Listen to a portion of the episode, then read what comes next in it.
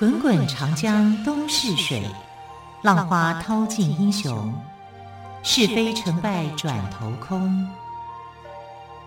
古今多少事，都付笑谈中。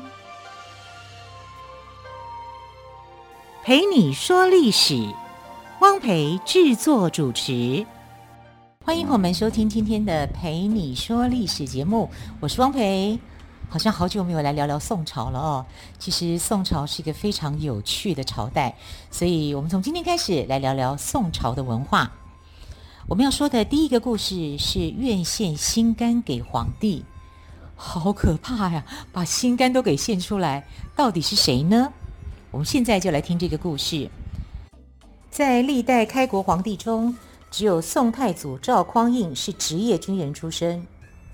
西元九二七年三月二十一日，赵匡胤生于洛阳贾马营的一个军人家庭，受到家庭的熏陶。赵匡胤自幼喜爱骑马射箭，练出了一身好武艺。周世宗柴荣即位后，赵匡胤就跟随着世宗南征北讨，立下了赫赫的战功。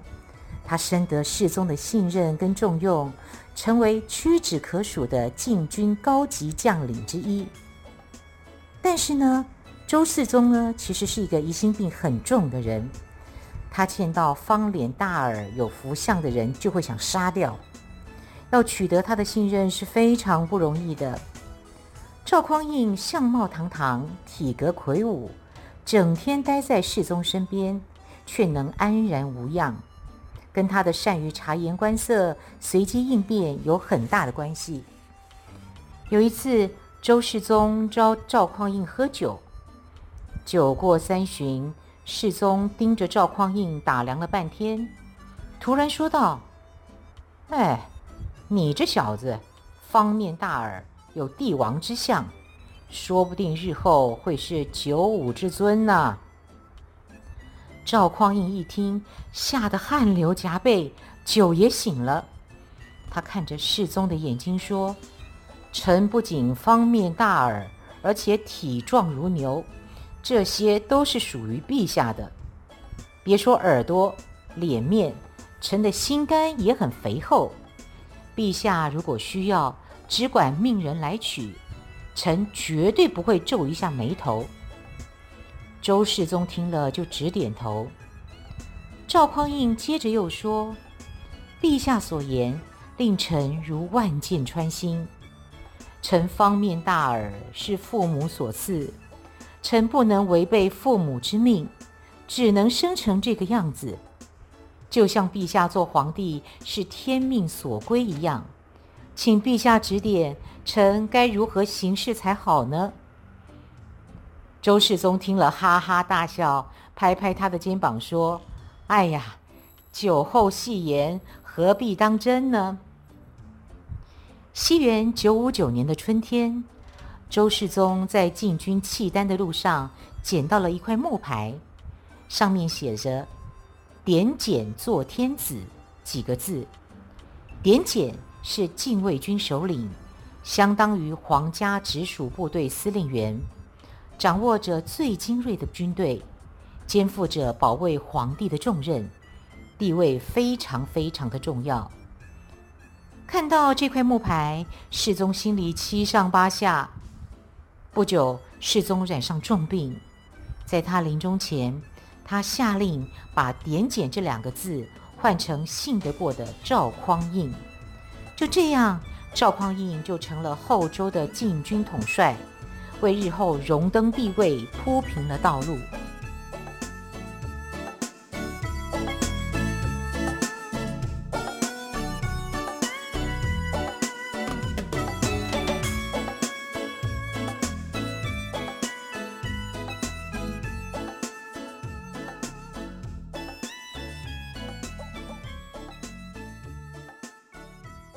接着我们来说一觉醒来变皇帝的故事。到底谁这么好命，一觉醒来就变皇帝呢？我们来听听看哦。在西元九六零年的正月初一，当大家正忙着欢度新年时，突然有人跑来向周恭帝报告公是恭敬的恭哦，周恭帝，辽国和北汉联合入侵。恭帝急忙派禁军统帅赵匡胤率领大军前去迎敌。大军前进到离京城汴梁，也就是现在的河南开封不远的陈桥驿，驻扎了下来。军队中就有人议论纷纷说：“皇帝年纪小，不懂事。我们这样出生入死的为国家打仗，他知道奖赏我们吗？”嗯，说的有理。大将军，也就是赵匡胤，为人仗义，英武盖世。如果他当皇帝就好了。对，我们支持大将军当皇帝吧。一群人就围住了赵匡胤的营帐。消息很快传遍了军营，将士们全都聚集到赵匡胤的营帐前。天刚亮。赵匡胤就被叫嚷声吵醒，他披着衣服走出了营帐，还没开口，就被将士们簇拥到厅堂。有人把一件早已经准备好的黄袍披在赵匡胤的身上，众人跪拜在地，齐呼万岁。赵匡胤正要推辞，谋士赵普上前对他说。将军平时爱兵如子，现在如果推辞，这些将士会被加上叛乱的罪名，死无葬身之地。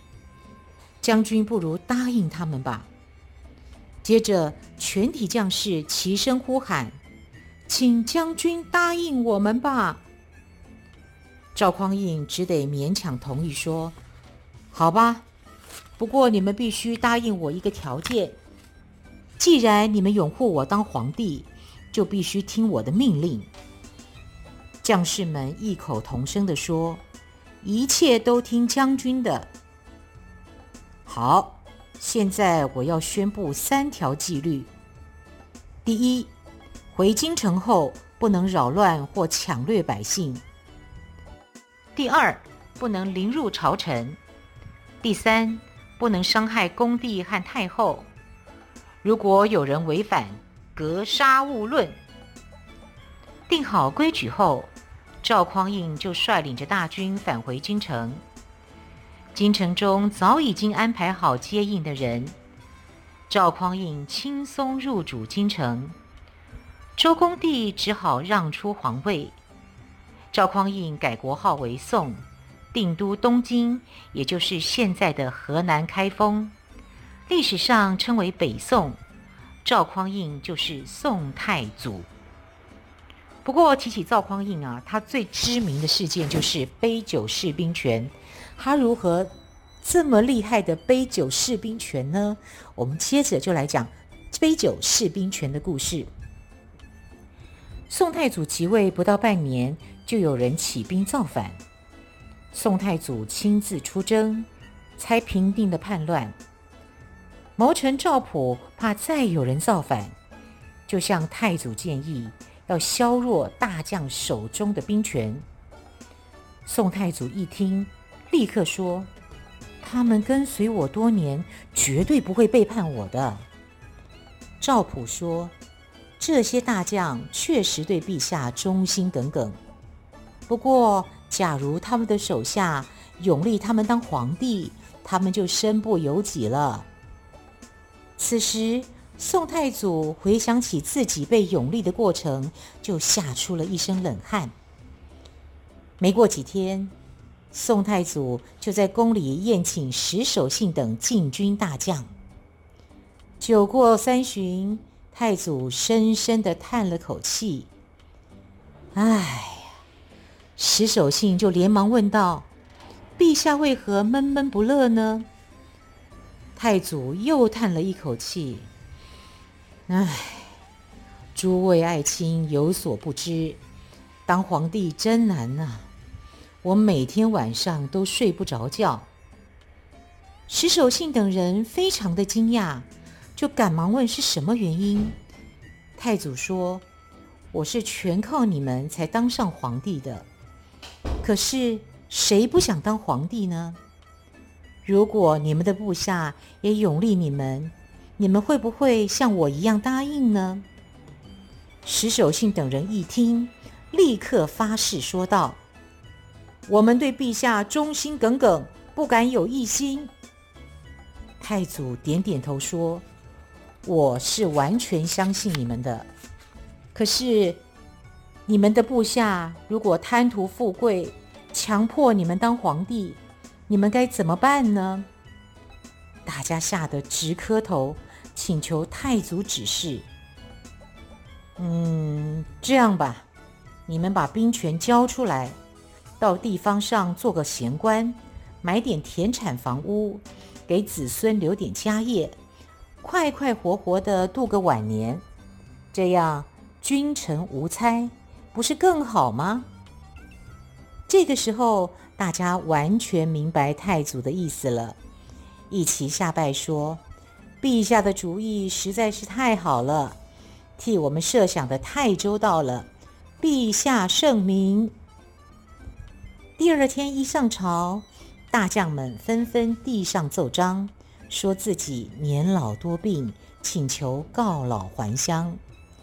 宋太祖立刻恩准，还赏给他们一大笔财物，收回他们的兵权。只用几杯美酒，就解决了大将专权的问题，被后人传为佳话。这就是杯酒释兵权的故事。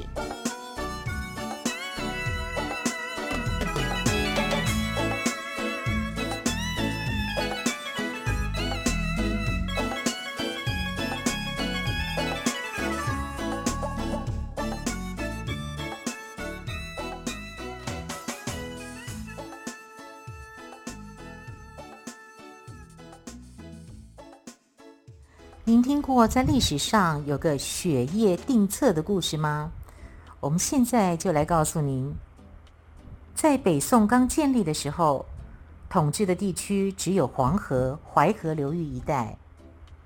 当时北面有北汉，西面有后蜀，南面有南唐、吴越、荆南、湖南、南汉。每个政权都虎视眈眈地盯着北宋，北宋必须消灭这些小国，天下才能统一，立国的基础才算牢固。一个大雪纷飞的夜晚，宰相赵普听见敲门声。赵普心想：奇怪了，这么晚了，又下着大雪，谁会来呢？于是他开门一看，竟然是宋太祖。赵普赶忙把宋太祖请进屋里。他说：“不知陛下为何事而来呢？”宋太祖说：“天下尚未统一，我睡不着啊。”赵普说：“现在确实是统一天下的好时机。”不知陛下打算先攻打哪个国家呢？宋太祖想试探赵普的心思，就故意说：“我想先攻打北汉的国都太原。”赵普沉默了一会儿，说：“这个部分我和陛下的意见有所不同。”宋太祖眼睛一亮，拍拍赵普的肩膀，要他继续说。赵普分析道：“北汉有契丹做后援，即使消灭了北汉，还要面对契丹的强大势力，倒不如先留着北汉作为阻隔契丹的屏障。南方各国势力较弱，可以先集中力量消灭他们，再对付北方各国。”宋太祖听了，高兴地直点头。就这样。宋太祖确定了先南后北、先易后难的战略方针，开始进行统一大业。这也就是历史上非常著名的雪夜定策。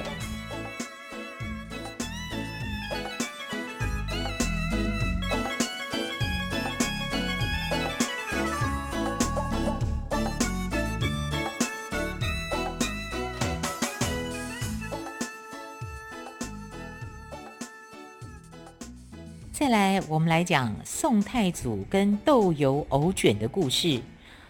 豆油就是导游了哈，藕就是莲藕的藕，卷就是卷起来的卷。豆油藕卷，宋太祖会跟豆油藕卷有什么样的故事呢？我们现在就来听听看。豆油藕卷，俗称豆油卷，是湖北孝感一带的传统小吃。孝感以盛产优质的莲藕出名，当地人喜欢烹煮各种藕肴，豆油藕卷就是其中的一种。你或许不知道，这一道豆油藕卷跟宋太祖有关系哦。相传宋太祖赵匡胤自小家里贫穷，曾经流浪到楚地，以推车贩运为生。有一年的寒冬。他推着独轮车，从古楚王城，也就是现在的湖北云楚，到孝感西湖村贩购西湖莲藕。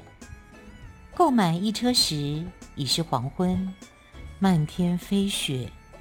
赵匡胤饥寒交迫，投宿于酒馆。那一年闹饥荒，朝廷严禁民间酿酒，酒馆里的饭菜都卖完了。厨房里就只剩下两张豆油皮和一些葱姜，厨师就随机应变，拿了几根赵匡胤车上的莲藕，洗净去皮，切成细丝，用盐巴稍微腌一下，加入了葱姜等调味料跟少许面粉，用干净的布紧紧卷捏成长条形。再用抹过的面糊浆的豆油皮包牢，切片，用油一炸，哇，就是一盘可口的豆油藕卷。厨师还送上一小壶私酿的酒，让赵匡胤暖身。赵匡胤非常感激，边吃边赞叹道：“豆油藕卷肴，兼备美酒好，落肚体通泰。”今朝愁顿消，于是豆油藕卷这道佳肴就流传了下来。十多年后，赵匡胤当了皇帝。有一天，他忽然想起当年在西湖村酒馆吃到的美酒跟佳肴，感慨万分。为了表示不忘旧情，他特别颁布诏书，取消那里的禁酒令。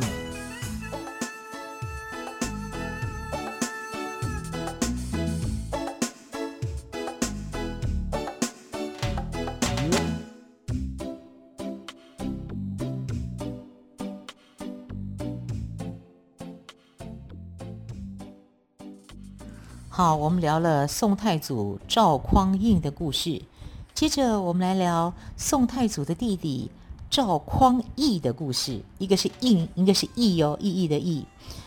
宋太祖赵匡胤的弟弟叫赵匡义，两个人的名字很像。为了避讳，宋太宗就改名为赵光义，光中间的这个匡改成光芒的光哦。宋太宗登基时是三十八岁。在位二十二年，是宋朝的第二个君主。按照惯例，一般都是由嫡长子继承皇位。可是宋太宗是宋太祖的弟弟，他为什么能够继承皇位呢？嗯，这还得从宋太祖的母亲杜太后说起。杜太后是一个非常有胆识的女人。陈桥兵变时，有人悄悄地把消息透露给他，怕他一旦陈桥兵变失败后受到连累。可是他却很镇静地说：“我儿子一向有大志向，当个皇帝没什么奇怪的。”赵匡胤称帝以后，杜太后就常常告诫他：“做皇帝不是容易的事，治理国家不能掉以轻心。”你如果能够把国家治理好，这个位子当然很尊贵。要是管理不好，出了乱子，想做个平民百姓都做不成呢。就在西元九六一年，杜太后病危，临终前，她问宋太祖：“你知道自己为什么能够得到天下吗？”宋太祖说：“这都是因为祖宗跟母后所积的功德，才让儿子赢得了天下。”太后摇摇头说：“你能当皇帝，是因为周世宗死后继承的国君年幼不懂事。如果当时有一位成年皇子继任的话，你还能当皇帝吗？所以将来你传位时，应该传给你的弟弟赵光义呀。”宋太祖含着眼泪答应了，但是太后还是不放心。叫宋太祖找人把他的遗嘱写成誓言。这份誓言我们可以说是誓书，誓书就后来藏在金匾中，交由专人看管。宋太祖去世前，果真按照太后的遗嘱，把帝位传给了弟弟赵光义，也就是宋太宗。虽然有太后的遗嘱护驾。但是，这种兄传弟的皇位继承方式，跟传统的父传子方式相比，毕竟是名不正言不顺。因此，宋太宗即位后，立刻采取措施安抚人心，巩固地位。他给宋太祖的子女赐了封号，给太祖时期的大臣加官进爵，并且赦免了很多将要受罚的犯人。在一连串的措施中，最重要的一项是扩大科举的取士人数，比太祖时录取的人数最多的一次还要多两倍。科举使不少有才华的人得到做官的机会，他们都对太宗心存感激，甘愿为太宗效力。就这样，太宗把权力牢牢地抓在自己的手里。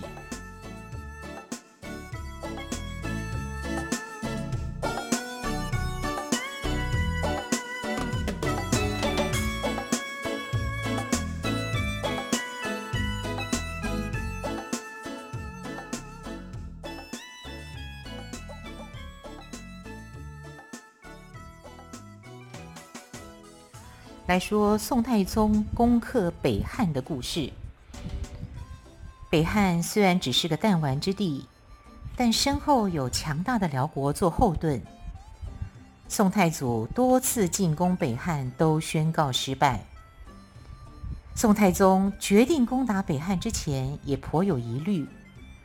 他问大臣曹彬说：周世宗和我朝太祖都御驾亲征过太原，也就是北汉的都城，但是都没有打下来。难道是太原城太牢固，根本就攻不下来吗？曹彬是老将，经验丰富，他回答说：周世宗的时候，是因为军队在石岭关，也就是现在的山西阳曲东北。被北汉打败，军心不稳才撤兵。太祖的时候，是因为军中流行疾病，不得不撤兵。太原城没有陛下想的那么牢固。宋太宗想了想，又问道：“那么，如果我现在征伐太原，你看怎么样呢？”曹彬回答说。现在朝廷军队精锐无比，人心安定，要去征伐北汉，必定会成功。曹彬的话给了宋太宗吃了定心丸，他下令加紧训练军队，修造兵器，运输粮草。西元九七九年，宋太宗亲自率军进攻北汉。北汉皇帝刘继元听到消息。立刻派使者向辽国求援，辽国派南府宰相耶律沙率兵援助。辽军的先锋部队日夜兼程赶到石岭关，那里山地崎岖，还有一条大河挡住去路。宋朝大将郭靖早就已经在此布置了埋伏，等着辽军自投罗网。辽军先锋不等主力人马赶到，就抢先进攻。当过河的辽军正要上岸的时候，郭靖突然率军出击，打得辽军措手不及，杀死耶律狄烈等五员大将，先敌万余人。宋军趁势进攻，刘纪元又惊又怕，再次派使者向辽国求救。半路上，使者被郭靖逮了个正着。宋军接连攻克太原周边重镇及战略要地，太原内乏粮草，外无救兵，从此成了孤城。后来，宋太宗亲临太原，慰劳将士。指挥攻城，在宋军连续不断的猛攻之下，北汉战士的斗志逐渐被摧毁。大将郭万超等人纷纷投降。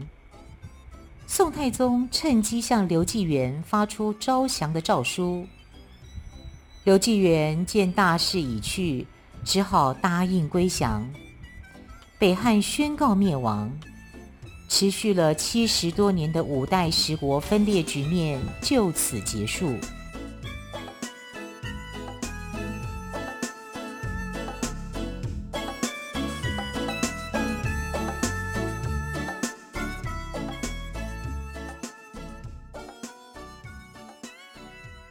很快的节目接近尾声，非常感谢朋友们的收听。更多精彩的历史故事，就欢迎您明天继续来听喽。我是汪培，我们就明天再会，拜拜。